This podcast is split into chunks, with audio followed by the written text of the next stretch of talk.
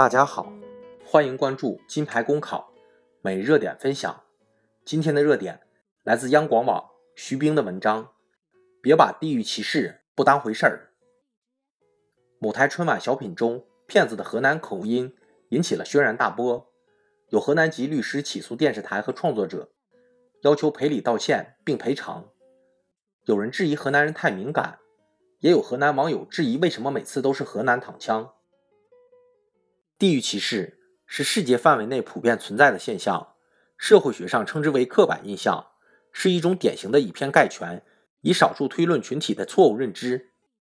在中国，几乎每个省甚至省份内的不同地方都有地域歧视，歧视别人也被别人歧视。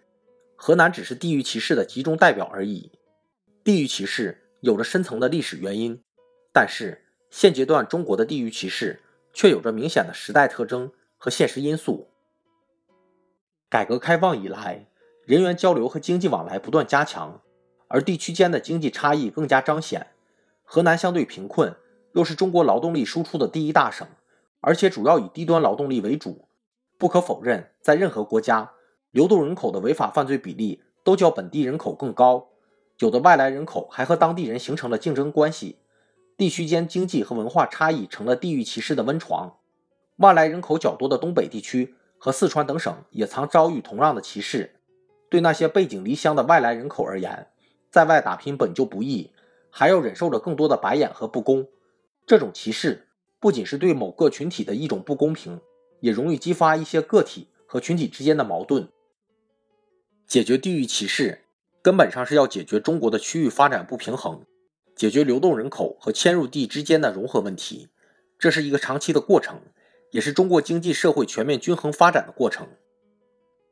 但是在此之前，作为媒体，国家有关部门，尤其是执法部门，首先要根除自己脑中的地域歧视，考虑到不同地区人民的感受，规范用词，规范执法，不能在媒体上动辄使用抓获某省级犯罪分子，或是对某一人群的歧视性称呼，更不能在执法中出现严厉打击某省级犯罪分子的口号。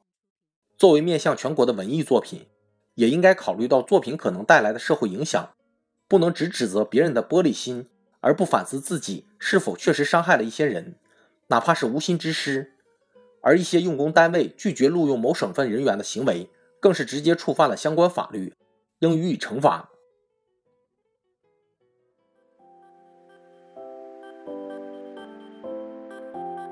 公考路上你不孤单，金牌公考。